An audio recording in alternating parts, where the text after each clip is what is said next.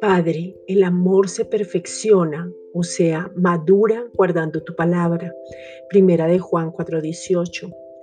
Padre, en el nombre de Jesucristo te pedimos que nos des la capacidad para perfeccionarnos en el amor, o sea, madurar en el amor, que nos amemos los unos a los otros, primera de Juan 4:12, que la motivación en todo lo que hagamos sea el amor Juan 13, versículos 34 y 35, que prediquemos por amor y que nuestra única motivación sea el amor por los otros, sin quitarte tu lugar, porque tu palabra dice que tú no quieres que nadie se pierda y que todos los hombres vengan al conocimiento de la verdad.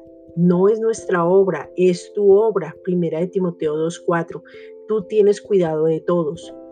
Padre, el amor habla, por eso te pedimos en el nombre de Jesucristo que no nos engañemos a nosotros mismos, que tú nos muestres el corazón para saber cómo realmente estamos, no para condenación, sino para crecer, para centrarnos, para enfocarnos, para mantenernos y desde nuestro corazón poder amarte y amarnos para manifestar el amor a otros. Segunda de Corintios 3, versículos 1 y 3.